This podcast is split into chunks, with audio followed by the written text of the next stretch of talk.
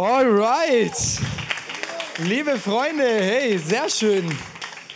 Hey, es ist immer gar nicht so einfach, nach diesem Teaser äh, das Ganze aufzugreifen, oder? Das erschlägt einen echt immer gefühlt ähm, und dann musst du es erst wieder abholen. Sehr cool. Ey, ich würde sagen, wir starten direkt in die Message. Ich habe heute viel Bibel dabei und muss echt gucken, dass wir durchkommen. Ähm, deswegen würde ich sagen, ich bete noch zum Start und dann legen wir direkt los, okay? Jesus, ich danke dafür, dass wir hier sein dürfen. Vater, es ist so ein genialer Ort, Sonntagmorgen gemeinsam mit jedem Einzelnen hier dich anbeten zu dürfen. Und ich danke dir, Gott, dass du vor allem da bist. Dass dein Gesicht uns zugewandt ist. Ich danke dir dafür, dass du uns liebst, dass du uns kennst, dass du mit uns unterwegs bist. Vater, und auch jetzt für die nächste zwei Stunden ähm, wo wir speziell aus deinem Wort hören. Vater, ich bete dafür, dass du uns offenbarst, wer du bist. Du sagst, dass dein Wort nicht leer zurückkommt, dass dein Wort das bewirkt, so was es ausgesandt ist. Und ich bete so auch für mich, Vater, dass du durch mich sprichst und wir dich da drin erkennen. Dass es nicht meine Worte sind, nicht die Veranschaulichungen, sondern dass es du bist, der durch das Ganze spricht. Dafür danke ich dir, Vater. Wir legen dir das hin. Wir freuen uns drauf, dich da näher kennenzulernen. In deinem Namen, Jesus. Amen. Amen. Okay, legen wir los. Hey, wir sind doch immer oder eigentlich erst so richtig reingestartet in die Predigtserie Furcht und Schrecken, oder? Wo wir gemeinsam ähm, uns das Thema Gottesfurcht angucken wollen. Und ich weiß nicht, vielleicht bist du das erste Mal in der Kirche oder einen der ersten Male und denkst dir, okay, krass. Habe ich jetzt vielleicht nicht gedacht, dass wir über so ein Thema reden oder dass so ein Thema überhaupt existiert. Aber wir haben gemerkt, für uns als ganzes ICF, dass, dass das Thema Gottesfurcht oder Furcht vor dem Herrn eine Sache ist, wo Gott gerade so ein bisschen seine Zeigefinger drauf legt. Wir haben Anfang des Jahres ähm, als Pastoren gebetet, was denn Gott so auch vorhat in diesem Jahr, was sind Schwerpunkte, die er setzen möchte. Und es waren eigentlich nur zwei Punkte und einer davon war, das Thema Gottesfurcht müssen wir angehen. Und deswegen sind wir jetzt hier in dieser Predigtserie reingestartet, wo wir speziell über dieses Thema reden, aber ganz wichtig für uns, es ist nicht einfach nur irgendwie eine Predigtserie, wo wir uns irgendwas anschauen, sondern ich möchte auch dich jederzeit auch dazu einladen, dass wenn du, wenn wir in diese Themen reinschauen oder ihr in der Small Group darüber redet, dass wir unser Herz dafür aufmachen, dass Gott in dem Ganzen schreiben und wirken kann. Weil ich glaube wirklich, auch das Thema Gottesfurcht ist die Antwort auf viele Probleme dieser heutigen Zeit was wir viel auch in, in, der Kirche erleben und was wir global merken, wie Gott da drauf kommt und da äh, was aufzeigt, ist, dass wir viel in den letzten Jahrzehnten eigentlich geredet haben über die Gnade, oder? Oder über Gottes Liebe, Gottes, Gottes, Gottes gnädig, liebevoll. Und das stimmt alles, das ist ganz wichtig. Auch Gottesfurcht ist nicht das einzige Thema der Bibel. Aber wir merken irgendwie, dass das ein Defizit ist im Thema Gottesfurcht. Die Kirche vielleicht den Drang dazu hat, zu sagen, okay, wir, wir überlegen, okay, wie können wir das machen, dass Menschen Dinge gefallen und vielleicht sogar, wie können wir Dinge weglassen oder anders kommunizieren in einer ungesunden Art und Weise, dass, ähm, dass Menschen es wieder gefällt. Und was denken die Leute oder dass es ihnen gefällt, aber haben vielleicht vergessen, es muss ja Gott gefallen. Oder es soll Gott am Ende gefallen und was möchte Gott von dem Ganzen? Und deswegen merken wir, und da sind wir nicht alleine, überall, wo du gerade hinhörst, hörst du immer wieder, dass das Thema Gottesfurcht so auf dem Schirm ist, weil ich glaube, da ist ein Defizit, das gefüllt werden muss.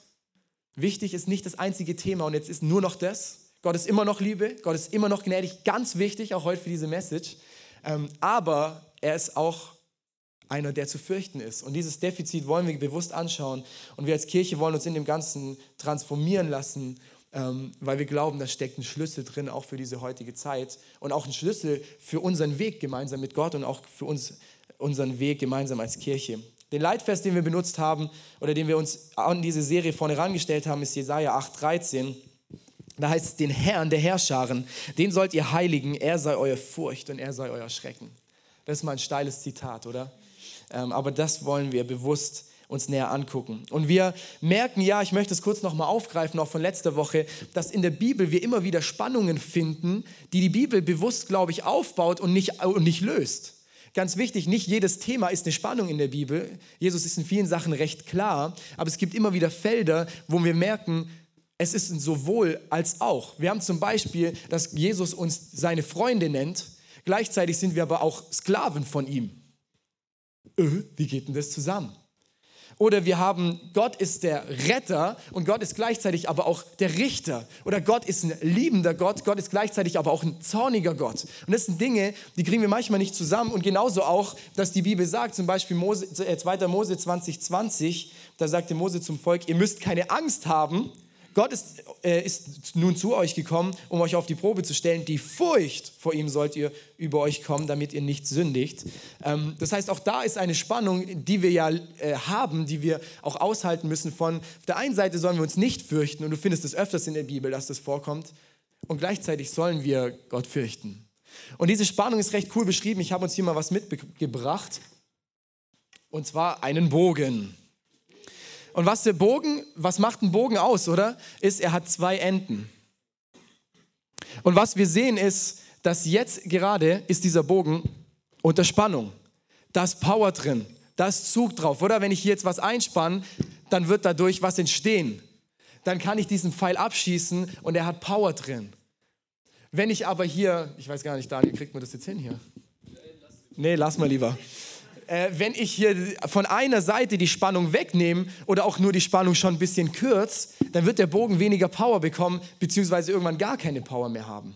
Und dieses Bild soll uns dienen, wenn wir auch in das Thema Gottesfurcht reinschauen von, okay, wir haben auf der einen Seite, dass wir keine Angst haben sollen, ganz klarer Call, ähm, habt keine Angst.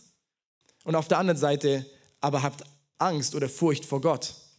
Und ich glaube, in diesem Spannungsfeld, wenn wir da drin leben, und das wollen wir uns anschauen, dann wird eine Spannung für uns äh, generiert werden und auch die Spannung, die die Bibel darin aufbaut, die eine Schlagkraft entwickelt im Sinne von Gott. Deswegen Furcht Gottes und gleichzeitig sollen wir keine Angst haben. Das ist die Challenge und wir wollen uns diesen Bogen mal genauer angucken, wie das direkt aussieht. Und Martin, und genau das ist wichtig für uns, weil wir finden das Bild in der Bibel. Also es ist ja nichts Ausgedachtes, sondern ganz klar, die Bibel zeigt beides auf. Und weil wir als Kirche den Maßstab haben, dass wir sagen, die Bibel darf uns prägen, müssen wir uns das angucken, weil die Bibel anscheinend darüber spricht. Und zwar sehr oft darüber spricht. Und wir wollen uns von der Bibel verändern lassen und nicht wir wollen die Bibel interpretieren, damit sie uns passt. Ähm, und das ist ganz, ganz wichtig. Martin hat letzte Woche wunderbar mit uns dieses Thema äh, aufgegriffen. Äh, ich möchte kurz nochmal kurzen Wrap-up machen, dass wir wissen, worum es geht. Er hat uns erklärt, auch wenn du in die Bibel guckst, die Worte, die für dieses Furcht Gottes verwendet wird und gleichzeitig auch für hab keine Angst, also dieses Angst und Furcht, wo wir im Deutschen zwei Worte für haben, ist in der Bibel ein Begriff. Also das sowohl das hebräische als auch das griechische Wort ist beides das gleiche Wort, das dafür verwendet wird. Das hebräische Wort heißt Yare äh, oder im Griechischen heißt die Furcht Phobos. Damit können wir vielleicht mehr anfangen. Daraus kommt die Phobie, also die Angst haben vor irgendetwas. Und, die, und, und was wir in der Bibel finden, ist, dass die Bibel sowohl im Hebräischen als auch im Griechischen beides Mal dieses Wort verwendet, wenn sie sowohl vor der Furcht Gottes spricht, als auch vor Hab keine Angst. Das heißt, auch im Umkehrschluss dürfen wir sehen, dass die Furcht des Herrn ist Ehre. Die Furcht des Herrn ist auch Ehrfurcht. Die Furcht des Herrn ist auch Respekt. Das sind alles Aspekte von Furcht, aber es ist noch mehr. Es ist noch mehr als nur Respekt vor Gott, nur Ehrfurcht vor Gott. Das ist es auch und ganz viel, aber es ist noch ein bisschen mehr. Und ich möchte kurz eine Geschichte dazu erzählen. Vor ein paar Jahren, ich hatte den Führerschein noch nicht lang, äh, bin ich zu einer Worship-Probe gefahren äh, für Weihnachten. Und ich war recht spät dran, kommt natürlich sonst nie vor. Und ähm, war, es war so ein bisschen regnerisch, nass, hat so halb geschneit, irgendwie doch nicht ganz, ist dunkel geworden gerade. Und ich war, wie gesagt, nicht ganz, äh, ich musste mich beeilen. Also ich konnte jetzt nicht hinter einem LKW oder so noch äh, lange chillen, sondern musste Gas geben. Und dann habe ich ein Überholmanöver gestartet und ich habe es überhaupt nicht gesehen. Und aus dem Nichts kommt mir ein Auto plötzlich auf der gegenliegenden Fahrbahn entgegen. Und dieser Moment war ziemlich krass, weil die Fahrbahn war Gott sei Dank breit genug. Er konnte irgendwie noch ausweichen. Ich bin dann in der Mitte durch und bin dann wieder reingezogen. In dem Moment hatte ich wahnsinnig Angst. Und seitdem merke ich in meinem Leben, vor jedem Überholmanöver überlege ich dreimal, langt es? Hat mein Auto wirklich genug PS? Langt es gerade immer noch? Hat mein Auto immer noch genügend PS? Und kann ich das gerade machen oder begebe ich mich eventuell wieder in diese Gefahr, die ich da hatte, wo es Gott sei Dank wirklich gut ausgegangen ist?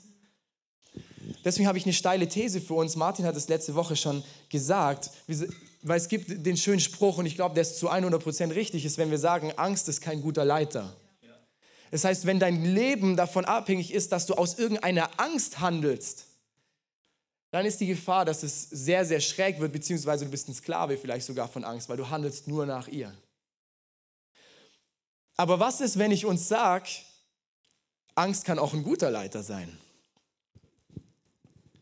Wie in dieser Geschichte, die ich gerade erzählt habe.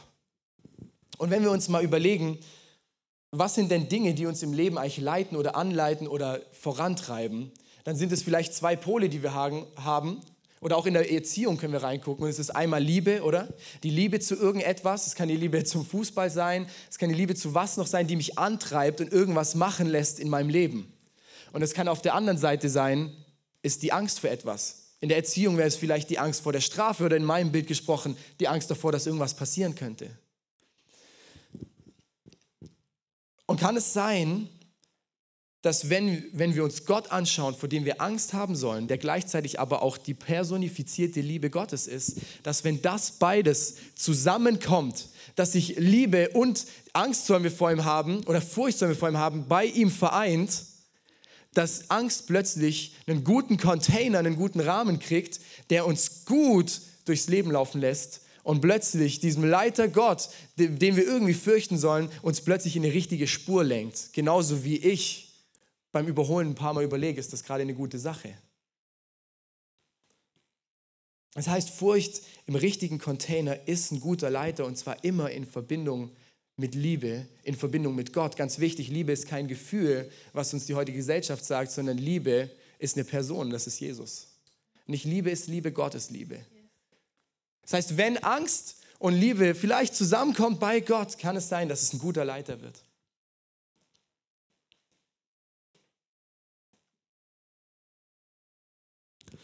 Ich möchte heute mit uns in dieses Thema genauer reinschauen. Es ist ganz wichtig, wenn wir ins Thema Furcht gucken, dass wir nie aus einer gesetzlichen Appellohr-Sicht gucken, weil dann ist die Gefahr, dass es richtig schräg wird oder dass es aus deiner eigenen Kraft heraus probiert wird.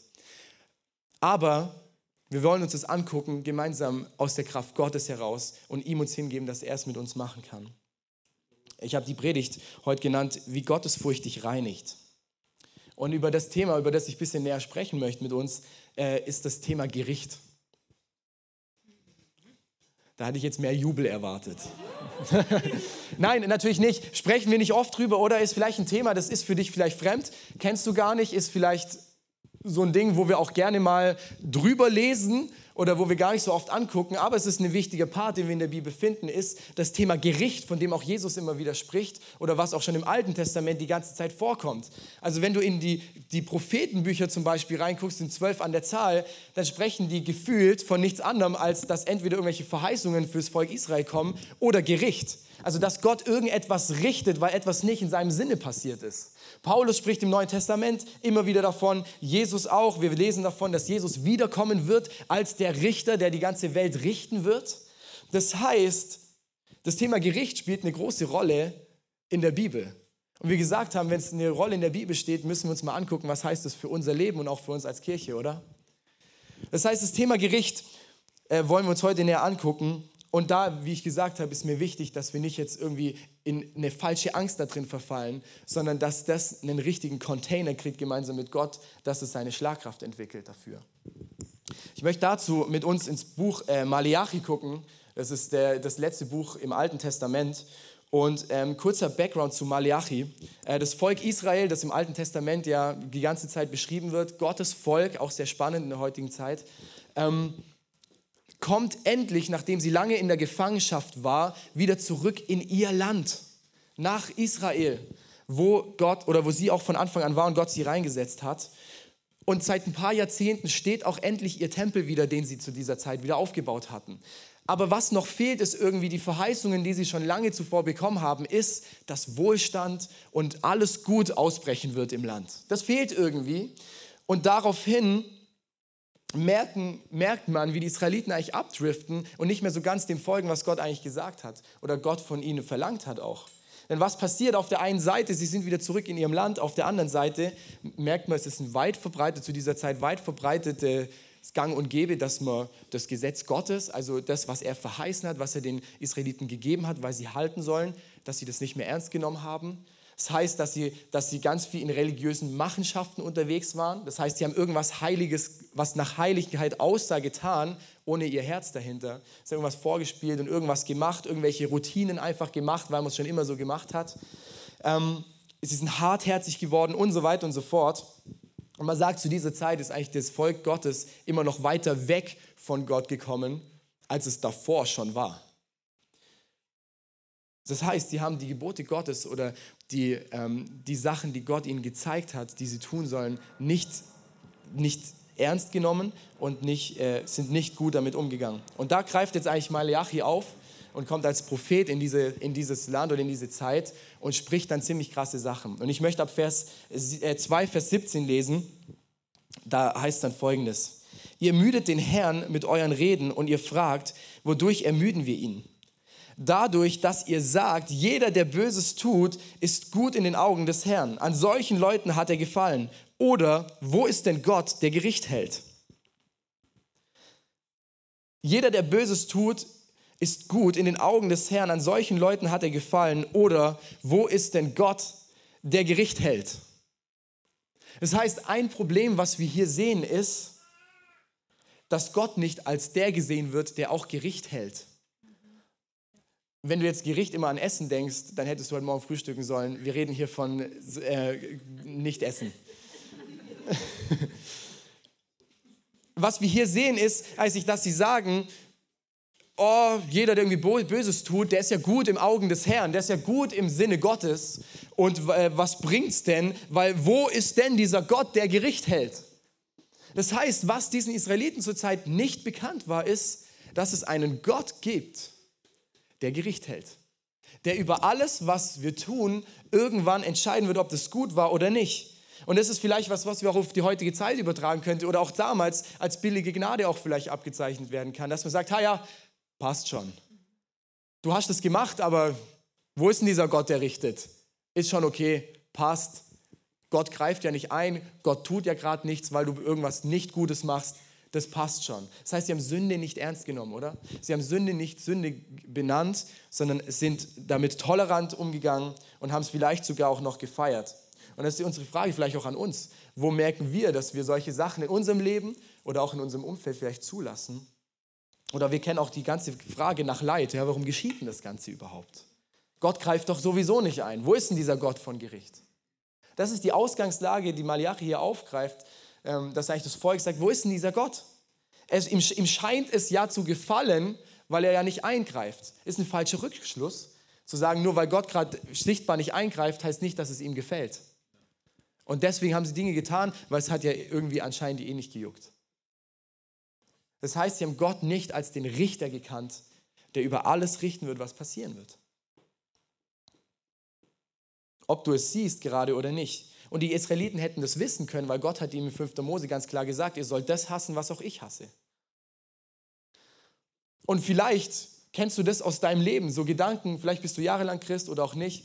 Ähm, oder wir kennen, keine Ahnung, wie viele Songs es davon gibt, wo es sagt, oh ja, das ist eine Sünde wert. Das ist doch okay, das ist eine Sünde wert. Nein, dein Leben ist nicht eine Sünde wert. Weil sie trennt dich von Gott. Oder wo man denkt, oh ja, und das wird hier auch immer wieder aufgegriffen, ja, okay, ey, die Christen sind eh so langweilig, die müssen irgendwelche Gebote halten.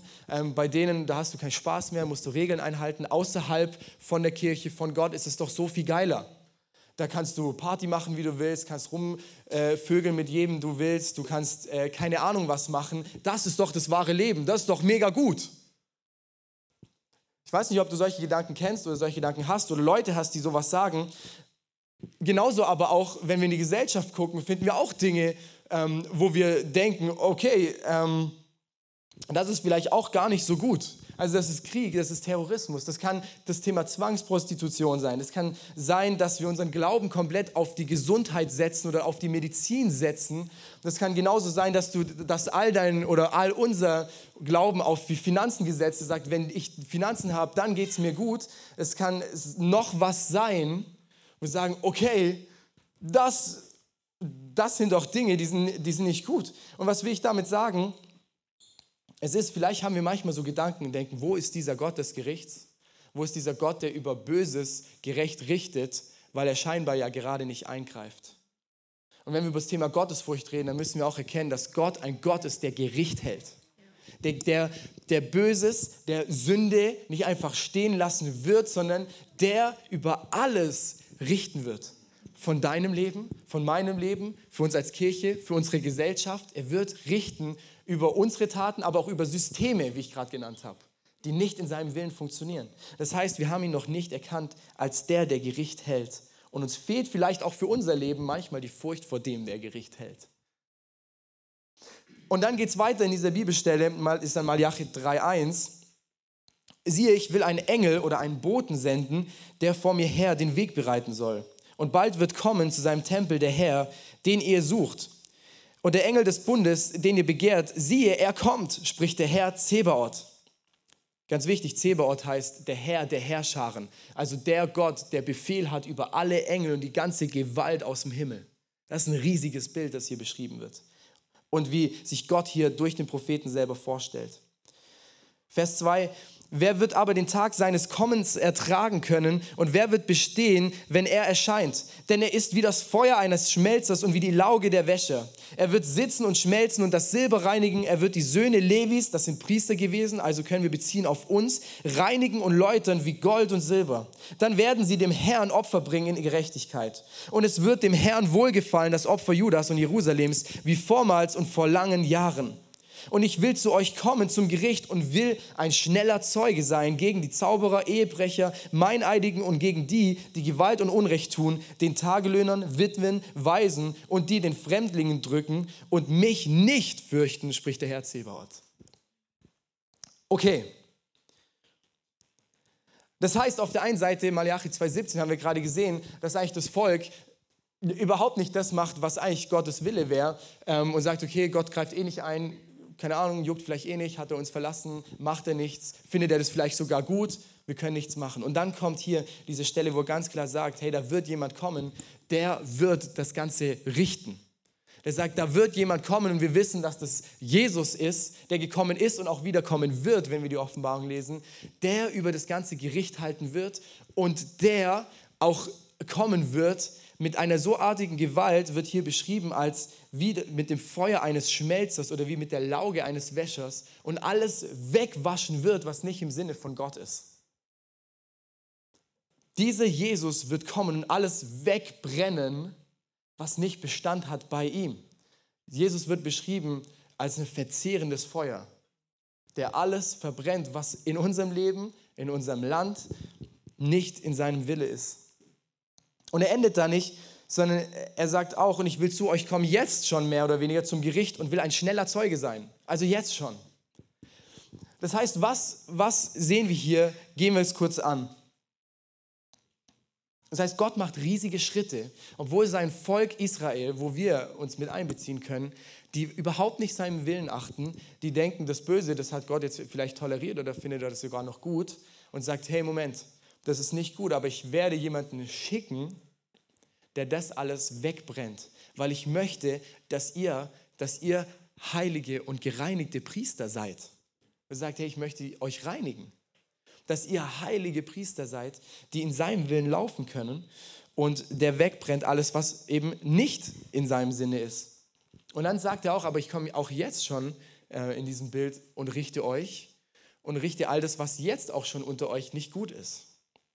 Und da lesen wir ja die ganze Auflistung von, äh, das ist Vers 5 gewesen, ähm, von Zauberer, Ehebrecher, Meineidigen und so, und endet bei, und ich will richten über die, die ihn nicht fürchten. Das heißt, er richtet über die, die nicht gottesfürchtig sind, über die, die seine Gebote nicht ernst nehmen, die nicht ernst nehmen, was in der Bibel steht, die vielleicht Sünde tolerieren oder nicht in seinem Willen handeln. Das alles wird er richten. Das alles wird er in unserem Leben richten. Und das ist erstmal ziemlich krass. Aber es heißt, dass jede Sünde einen Mangel an Gottesfurcht in unserem Leben offenbart, was durch die Sünde geschehen kann.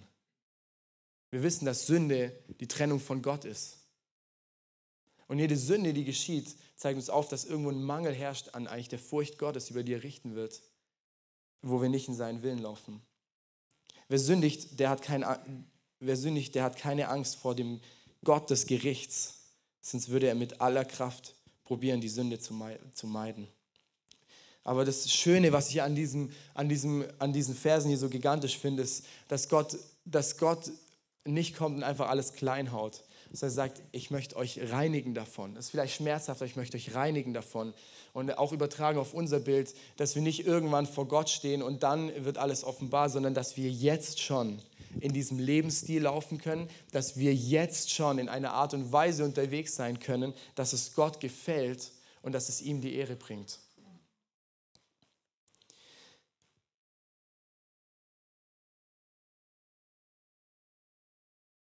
Ganz wichtig, um das nochmal zu verstehen, auch für uns, oder? Wir wollen dafür ready werden. Weil Gott stellt sich vor als der, der über alles richten wird. Wir haben äh, Römer 14, 10 bis 12. Du aber, was richtest du deinen Bruder? Oder auch du, was verachtest du deinen Bruder? Denn wir werden alle vor dem Richterstuhl Gottes gestellt werden. Denn es steht geschrieben, so wahr ich lebe, spricht der Herr, mir wird sich jedes Knie beugen und jede Zunge wird Gott bekennen. Also wird nun jeder vor sich für selbst, also wird nun jeder von uns für sich selbst Gott Rechenschaft geben. Oder 2. Korinther 5, äh, 10. Denn wir alle müssen einmal vor dem Richterstuhl vor Christus erscheinen, wo alles offengelegt wird und dann wird jeder den Lohn für das erhalten, was er während seines Lebens in diesem Körper getan hat, ob es nun gut war oder böse. Und das ist der ganz klare Call und es ist vielleicht jetzt unangenehm, dass Gott ist der Richter. Und das ist im ersten Moment hart für uns. Oder ich weiß nicht, ob du Gott oder auch Jesus als den Richter kennst. Oder sagen würdest, das Erste, was ist Jesus für dich? Er ist mein Richter ist nicht vielleicht gang und gäbe. Aber was wir lesen müssen, ist, Jesus ist der Richter und er wird richten und wir müssen alle vor diesem Richterstuhl erscheinen. Und dann wird zum einen, das ist ganz wichtig, die erste Ebene ist, kennst du Jesus und hast du an ihn geglaubt? Dementsprechend wird sich entscheiden, wirst du die Ewigkeit bei Jesus verbringen oder nicht. Und dann das Zweite, und das es hier beschrieben ist, dann würde er unsere Taten anschauen und wird richten über alle Taten in unserem Leben, ob die im Willen Gottes waren oder nicht. Und jetzt ist hier ganz wichtig. Wir werden nicht vom, Re er wird die, er wird das aussortieren und wie wir gehört haben, wegbrennen, zunichte machen, das, was nicht in seinem Wille passiert ist. Das heißt, was nicht aus seiner göttlichen Liebe heraus geschehen ist. Das wird er wegbrennen. Aber gleichzeitig wird er vielmehr auf das schauen, was in seinem Willen gelaufen ist. Und dafür wird es guten Lohn geben. Aber er ist der Richter, der darüber richtet. Wir werden gerettet durch Glauben und wir sind gerichtet durch Werke. Und dann ist es plötzlich was Positives, weil wir werden in dieser Ewigkeit den Lohn empfangen für das, was wir getan haben. Und im besten Fall ist es sehr viel guter Lohn, oder? Weil wir auf dieser Erde sehr viel aus seinem Willen heraus gemacht haben. Ich weiß nicht, wie es dir geht, ich will gerne viel Lohn im Himmel haben. Du auch? Wie bekommen wir den Lohn im Himmel? Wenn wir uns vor diesem Richter und seinem Urteil fürchten, dann werden wir alles dran legen oder Gott wird es auch in uns tun, dass wir gerecht leben auf dieser Erde in der Furcht des Herrn, dass wir kein Urteil mehr erwarten können. Weißt du noch, ein guter Leiter kann auch Angst sein die Bewusst, das Bewusstsein von, da ist Gott, der Richter ist, der über alles entscheiden wird, was ich auf dieser Erde tue. Ich weiß nicht, wie es dir geht, es löst bei mir eine gewisse Furcht aus. Aber diese Furcht führt mich dazu, in seinem Willen zu leben. 2. Mose 20, 20, wenn ihr Gott fürchtet, werdet ihr nicht mehr sündigen.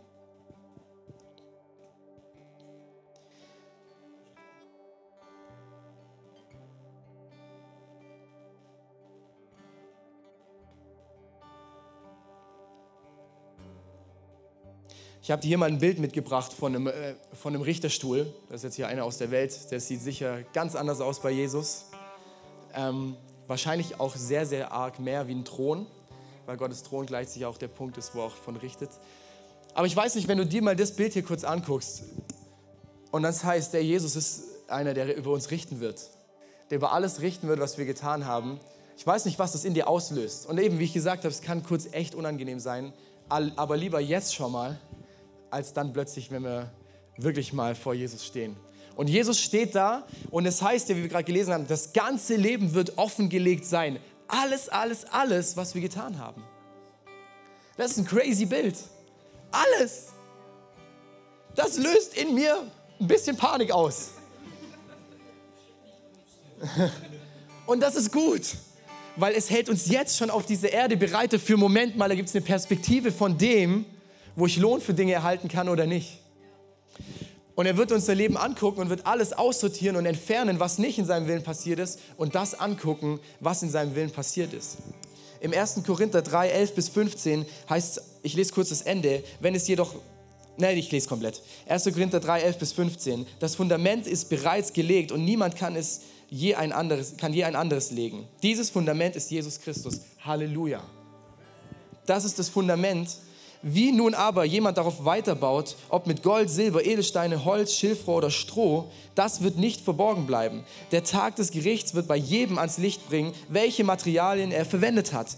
Denn im Feuer des Gerichts wird das Werk jedes Einzelnen auf seine Qualität geprüft werden. Wenn das, was jemand auf dem Fundament aufgebaut hat, die Feuerprobe besteht, wird Gott ihn belohnen. Wenn es jedoch verbrennt, wird er seinen Lohn verlieren. Er selbst wird zwar gerettet werden, das ist wichtig. Die Rettung hat nichts mit unserem Tun hier auf dieser Erde zu tun. Nochmal ganz wichtig. Wird nicht gerettet werden, aber nur wie einer, der im letzten Augenblick aus dem Feuer gerissen wird. Ich möchte, wenn wir das Bild nochmal einblenden können, ich möchte vor diesem Thron stehen und Gott sagt in ganz vielen Punkten in meinem Leben, du guter und treuer Diener, du guter und treuer Diener, dafür kann ich dir viel Lohn geben und sogar noch mehr, weil du gut und treu mit dem umgegangen bist und nicht und auf dem Fundament von Jesus haben wir alle die gleiche Ausgangslage, in meinem Willen gehandelt hast und nicht aus meiner eigenen Kraft. Dieses Bild hier von diesem Feuer, das auch vorher schon gekommen ist in Malachi, Gold, Silber und Steine stehen für göttliches, himmlisches oder ewiges. Das, was aus Gottes Kraft, aus seiner Liebe heraus entstanden ist.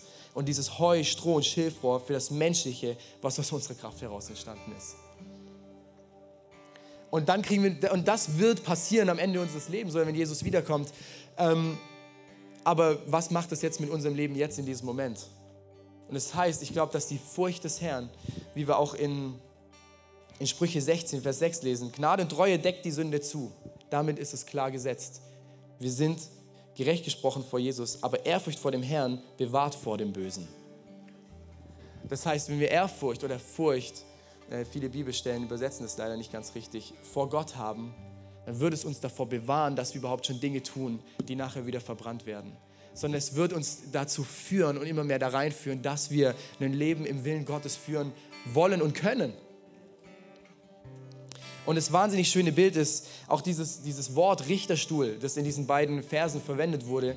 Ähm, das ist das Wort, das griechische Wort, es heißt Bema. Und hier habe ich mal noch ein Bild mitgebracht äh, von, wie die Griechen Bema verstanden haben. Das war so eine Erhöhung, eine Steinplattform erhöht. Und von da aus wurde, wurden Gerichtsurteile gesprochen. Von da aus wurde auch verkündigt, der und der, das getan, das wird damit passieren. Im alten äh, Griechenland. Und jetzt kommt noch was Wunderschönes. Aber es ist gleichzeitig auch der Ort, wo die Olympiasieger, wo die, die gewonnen haben, hochgeholt wurden und von da aus auch gekrönt und gefeiert wurden für das, was sie getan haben. Merkt ihr die Spannung? Ich glaube, mit dieser Furcht vor dem, was da entstehen kann, können wir zuversichtlich und immer näher zu Gott kommen. Weil es gibt guten Lohn, wenn wir aus seinem Willen heraus handeln.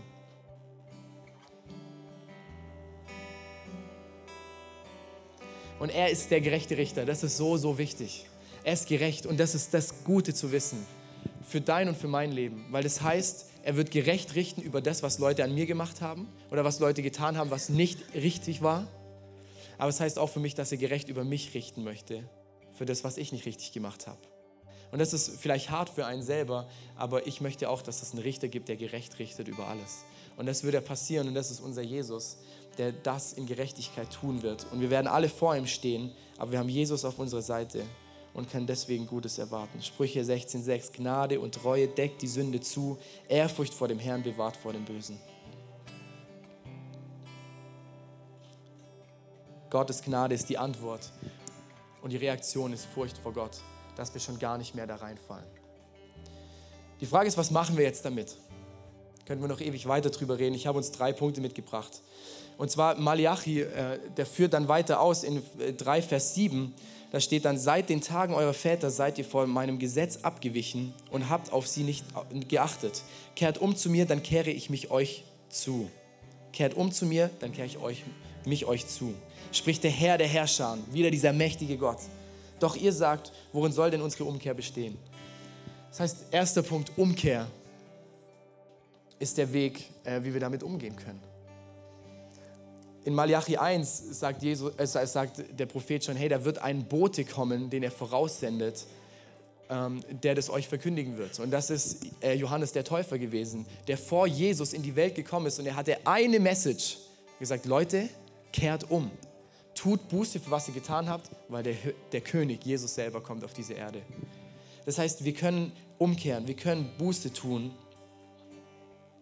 für das, was nicht im Sinne Gottes gelaufen ist. Und dann wird es seine Kraft schon für die Ewigkeit verlieren. Dein Umgang mit der Sünde wird definieren, wie viel Gottesfurcht du hast. Das heißt, erster Punkt, Umkehr. Wie gehen wir damit um? Wir können zu Gott umkehren. Und er sagt, dann kehre ich mich euch zu. Wie krass ist das? Der Herr der Herrscher, sagte hier, der, der über allem steht, der die ganzen Engel befehlen kann, dem alles möglich ist auf dieser Erde, sagt, wenn du dich zu mir kehrst, dann drehe ich mich zu dir um. Und mein Gesicht wird dich anschauen. Wie crazy. Und vielleicht ist es für dich jetzt gerade schon so, wo du merkst, boah, das ist ein Punkt, da muss ich umkehren. Dann lass uns das gleich machen. Zweiter Punkt habe ich genannt, weitermachen. weitermachen. Zweiter Chronik 19, 7 und 9 äh, da heißt es sehr schön, so sei denn der Schrecken des Herrn über euch, nehmt euch in Acht, was ihr tut. Denn bei dem Herrn, unserem Gott, gibt es weder Unrecht noch Ansehen der Person noch Bestechlichkeit. Und er gebot ihnen und sprach, so sollt ihr handeln in der Furcht des Herrn, in Wahrheit, mit ungeteiltem Herzen. Das heißt, was machen wir? Wir machen weiter. Und zwar in der Furcht des Herrn, in Wahrheit und mit ungeteiltem Herzen zu ihm. Paulus schreibt in Philippa 2,12: Was schließen wir daraus, liebe Freunde? Ihr habt, ihr habt immer befolgt, was ich euch weitergegeben habe. Hört aber nicht nur auf mich, wenn ich bei euch bin, sondern erst recht während meiner Abwesenheit arbeitet mit Furcht und Zittern an eurer Errettung. Das heißt, mit Furcht und Zittern an unserer Errettung zu arbeiten, heißt, wir bleiben dran im Glauben und wollen uns immer mehr Gott aussetzen und ihm hingeben und ihn fürchten in dem Ganzen, was er ist. Und da darf keine Verdammnis herrschen. Aber wir wollen dranbleiben. Dritter Punkt, äh, dich freuen. Dritter Punkt, freu dich. Ich habe dazu auch nochmal Malachi, die Verse weiter, das ist ja spannend. Das ist die, die, die Malachi-Stelle, die wir uns angeschaut haben. Das, was wir gelesen haben. Und dann heißt, kehrt um, haben wir gerade gehört. Und daraufhin kommt eine sehr bekannte Stelle für viele von uns Christen. Und zwar, dass Gott sagt, hey, gebt euren zehnten Teil von dem, was ihr eingebracht habt, also von eurem Korn oder was auch immer, für uns heute wären es wahrscheinlich unsere Finanzen, gebt das zurück ins Haus Gottes. Die Stelle kennen wir, aber es ist umrahmt von dem, was wir gerade gelesen haben. Er sagt, haltet meine Gebote, bleibt, bleibt in dem, was ich euch aufgetragen habe. Das sind Prinzipien Gottes, die immer gelten kehrt um und tut das und dann werdet ihr doch den Segen des Himmels erwarten. Und dann heißt es ab Vers 13, ich habe das nicht auf Folie, das möchte ich uns aber spontan noch vorlesen. Malachi 3 ab 13. Heftig sind eure Worte aber gegenüber, mir gegenüber, sagt Gott. Aber ihr sprecht, was haben wir denn gegen dich gesagt? Ihr sagt, es bringt nichts, Gott zu dienen. Was haben wir davon, dass wir seinen Anordnungen befolgen und uns vor Gott, dem allmächtigen Herr, in Demut beugen? Die Frechen sind glücklich zu preisen, denn die Gottlosen, denen geht es ja gut. Ja, wer Gott versucht, kommt ungestraft davon.